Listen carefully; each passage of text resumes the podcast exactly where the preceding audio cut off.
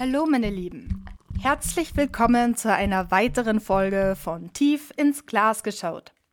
Mein Name ist Mismo, ich bin Barkeeperin des Jahres 2022 und der Host dieses Podcasts. Warum stelle ich mich alle heiligen Zeiten vor ein Mikrofon und quatsche so vor mich hin? Weil ich gute Geschichten liebe und sie auch hin und wieder zum Besten gebe.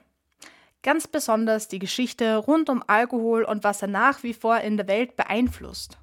Wenn ihr keine Vorstellung davon habt, worauf er eingewirkt hat, aber neugierig geworden seid, dann empfehle ich euch wärmstens dran zu bleiben. Denn auch heute gibt's wieder heiße Stories.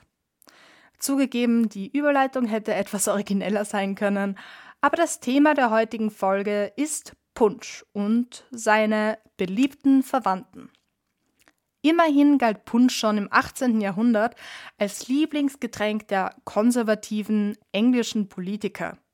Auch Mozart war angeblich ein Riesenfan.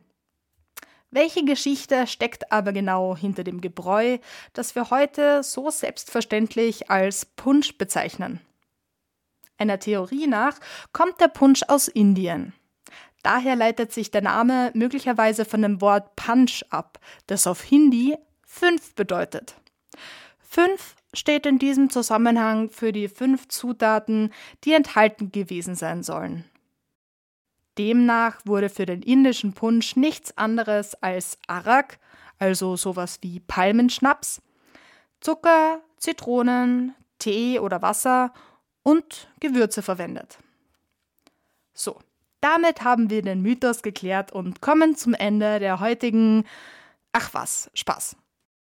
Diese Erklärung findet sich auf zahlreichen Internetseiten, aber sie entspricht höchstwahrscheinlich nicht der Wahrheit. Alleine schon aus dem Grund, da das zeitliche Aufkommen des ersten Punsches viel früher gewesen sein dürfte. Die frühesten Aufzeichnungen stammen aus England und sind aus dem 16. so 17. Jahrhundert, wobei damals angeblich noch die Rede vom Palepunz war. Die Bezeichnung Palepunz soll sich von Bowl of Punch, also zu Deutsch eine Schale Punsch, ableiten. Sicher ist jedenfalls, dass die Seefahrt maßgeblich für die Entstehung des Punsches verantwortlich ist. Wer hätte gedacht, dass dieses weihnachtliche Getränk, das im Winter wärmt, ursprünglich aus den maritimen Gebieten kommt? Wie kam es also dazu? Man muss sich das damals so vorstellen. Die Seeleute waren auf ihren Reisen einst Wochen, wenn nicht monatelang unterwegs. Verpflegung hat man in den meisten Fällen im Voraus einlagern müssen. Dazu zählten natürlich auch Getränke. Die Schiffe der East India Company hatten daher etwa ein Drittel der Ladekapazität allein für Bier und Cider reserviert. Kühlmöglichkeiten zu der Zeit gab es am Schiff leider nicht. Und ich weiß nicht, ob ihr schon mal warmes Bier probiert habt, aber eins kann ich euch sagen. Es hat jeglichen Charme verloren. Abgesehen vom Geschmack konnte das Getränk selbst auch relativ schnell schlecht werden. Die potenziellen Keime waren also eine Gefahr für die Seeleute. Damit man die Haltbarkeit der Getränke gewährleisten konnte, hat man angefangen, zusätzlich Alkohol zuzugeben denn wie ihr wisst, wirkt Alkohol ja keimtötend. Im Normalfall verwendete man dazu ein Zuckerrohrdestillat, also Rum. Abgesehen vom Alkohol haben Zitrusfrüchte eine immens wichtige Rolle gespielt. Schon früh sagte man ihnen eine positive Wirkung nach. Noch lange bevor man wusste, dass das enthaltene Vitamin C Skorbut vorbeugen konnte. John Woodall, oberster Arzt der East India Company, notierte zu der Zeit, dass man durch die Zugabe von Zucker und Rum die Wirkung des Zitrussaftes noch verstärken konnte. Auch Zimt soll eine besonders positive Wirkung gehabt haben. Diese Mischung war das gängigste Hausmittel für Skorbutkranke. Na, fällt dich was auf? Alle Komponenten vereint bilden die Basis von Punsch. Ziemlich genial, oder? Warum war Punsch aber im Rest Europas so wenig verbreitet? Der Punsch wurde durch die Engländer in Europa bekannt. Zuerst war das Getränk ausschließlich dem Adel vorbehalten. Das Gesinde durfte sich an den Resten erfreuen, die sie angeblich zusammengeschüttet haben und machten daraus ein billiges äh, Restelgetränk, kann man sagen. Diese Geschichte würde auch den Begriff vom Punchen erklären.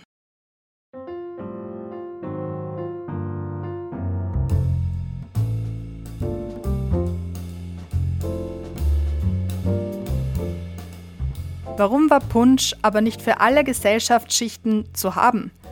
Ganz einfach aus dem Grund, weil die Herstellung aufwendig und teuer war.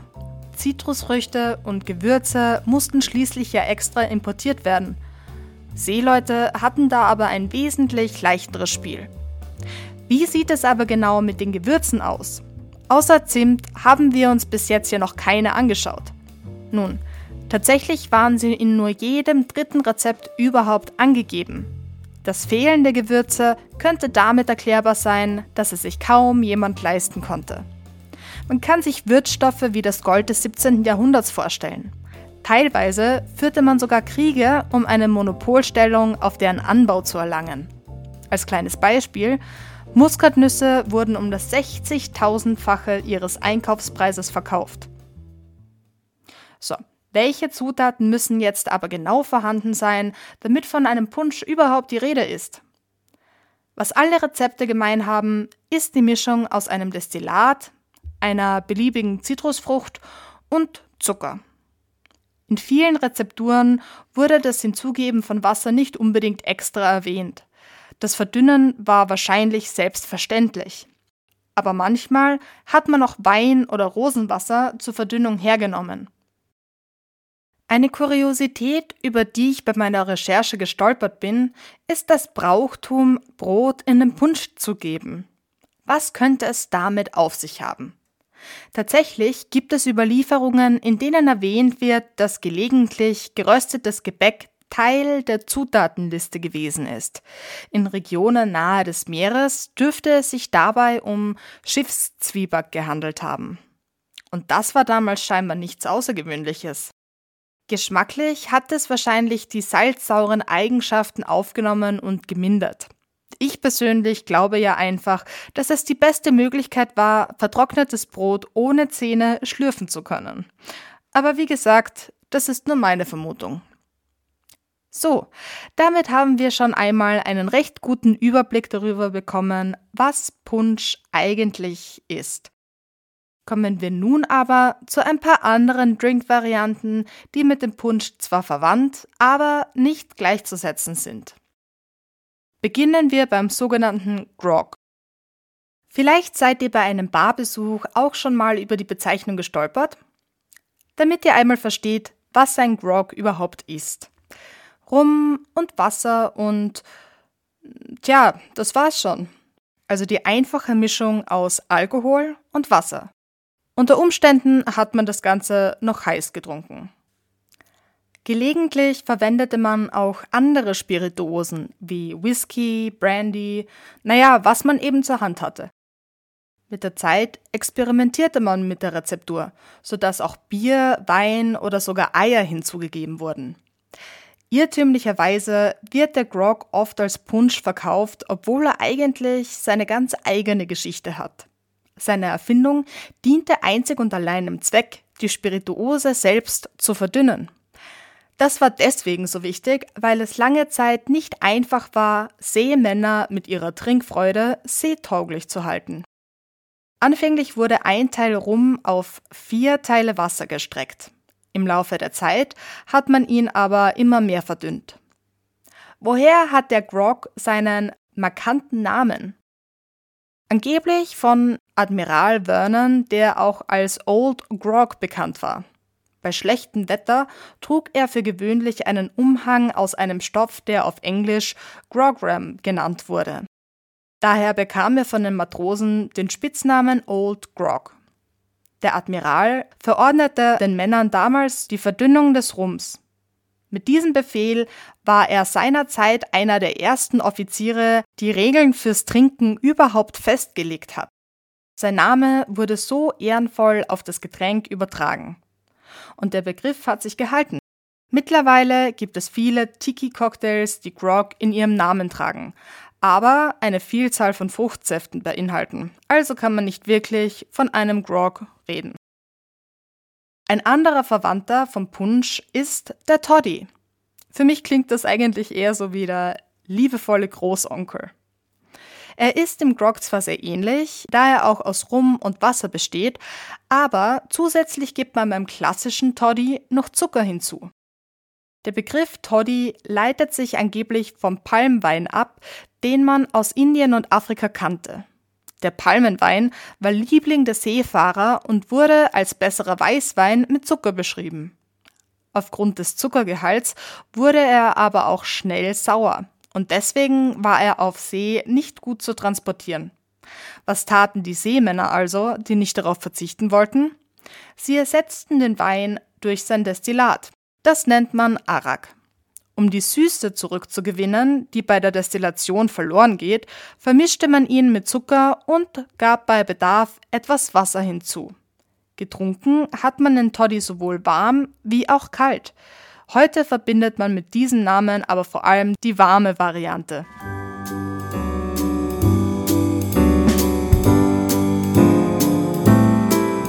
Eine ziemlich freakige Variante vom Toddy ist der Hot Buttered Rum. Dabei gibt man zur Rum-Wasser-Zucker-Mischung einfach einen Löffel Butter obendrauf. Yep, ihr habt richtig gehört. Wir sprechen hier von loser Butter im Getränk. Manche meinen, ein Butterklumpen sei die letzte Beleidigung für ein Getränk. Aber hinter der Idee steckt doch viel mehr Sinn, als man vielleicht meint. Bereits im 16. Jahrhundert gab man in England zu seinen Getränken Butter hinzu. Die Logik dahinter ist einfach. Weil Gewürze früher kostbar und sehr selten waren, griff man auf Butter zurück, denn der hohe Fettanteil wirkte als Geschmacksverstärker. Man schätzte sie auch als leicht kühlende Schicht an der Oberfläche des Drinks, weil sie einen Konterpunkt zwischen dem heißen Rum-Wasser-Gemisch und den Gewürzen bildet. Nach wie vor hat sich der Trend gehalten. Die Kategorie der Hot Buttered Getränke hat sich als Favorit herauskristallisiert, wenn es um heiße Cocktails geht. Damit kommen wir zur letzten Verwandtschaft der Punschfamilie, dem sogenannten Skin. Wenn der Toddy der putzige Großonkel ist, dann ist der Skin der pubertierende Sohn. Er verzichtet auf Zucker und bedient sich hingegen lieber den Zitrusfrüchten.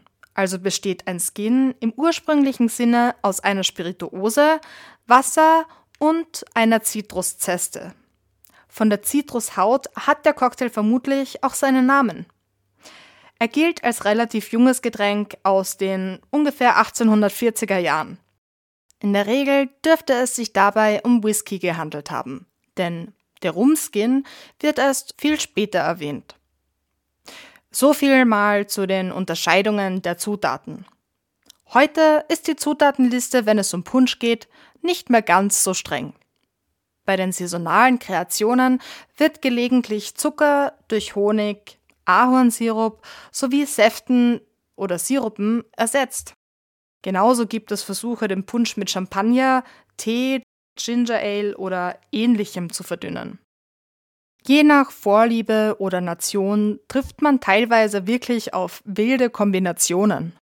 In Wien trifft man beispielsweise auf Elfenpunsch mit Eierlikör oder auch auf Mozartpunsch mit Schokoladenlikör.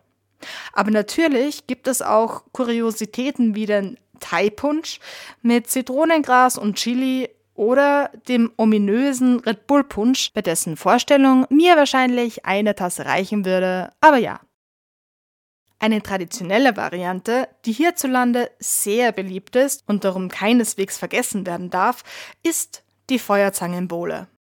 Trotz des Namens ist die Bowle nicht kalt. Vielmehr versteht man darunter eine Mischung aus Punsch und Glühwein. Auf das Gefäß wird dann eine Feuerzange mit einem in Rum getunkten Zuckerhut gelegt. Zur Krönung wird das Ganze dann noch angezündet. Die Feuerzange diente ursprünglich übrigens als Kaminbesteck, mit dem man Holzkohlen aus dem Kaminfeuer zum Anzünden der Pfeife entnahm. Warum der Zucker in Form eines Kegels gepresst ist, kommt daher, dass Zucker zu früheren Zeiten ausschließlich in so einer Form transportiert wurde. Die Zuckerhüte, die man heute so findet, werden aber vorsätzlich für die Feuerzangenbowle so hergestellt. Berühmt wurde die Bowle im Übrigen durch den gleichnamigen Film. Wer also das Risiko verringern will, das Haus abzufackeln, dem empfehle ich wärmstens, am lokalen Weihnachtsmarkt nach einem Feuerzangenbowle-Stand Ausschau zu halten. Oder ihr macht es euch zu Hause bequem und schaut euch den Film dazu an. Wie ihr also seht, ist es ziemlich egal, welche geschmackliche Vorliebe man beim Punsch hat. Mit Sicherheit gibt es für jeden die passende Variante. Für mich jedenfalls gehört der Punsch irgendwie einfach zur Weihnachtszeit dazu. Am liebsten ist mir aber natürlich immer noch der selbstgemachte. So, damit kommen wir zum Ende der heutigen Folge. Ich hoffe, euch hat's ebenso Spaß gemacht wie mir. Jetzt seid ihr zumindest gewappnet für den Raketenschauer zu Silvester.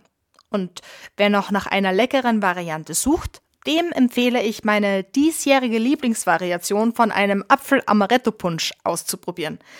Das genaue Rezept gibt's auf meiner Instagram-Seite zu finden. Generell, wenn ihr Wünsche oder Anregungen habt, dann meldet euch am besten bei mir über die Social-Media-Kanäle. Ich freue mich riesig über eure Nachrichten und Rückmeldungen. Wen der Podcast begeistert, kann gerne dafür eine Bewertung auf Spotify oder Apple Podcasts hinterlassen. Alle Folgen gibt's im Übrigen jetzt auch auf YouTube. Vielleicht mit einer kleinen Verzögerung. Wenn euch jetzt in den Ferien vielleicht mal Fahrt ist, dann teilt doch eure Lieblingsfolge einfach mit euren Freunden. Bis zum nächsten Mal bei Tief ins Glas geschaut, wünsche ich euch alles, alles Liebe und einen guten Rutsch. Eure Mismo.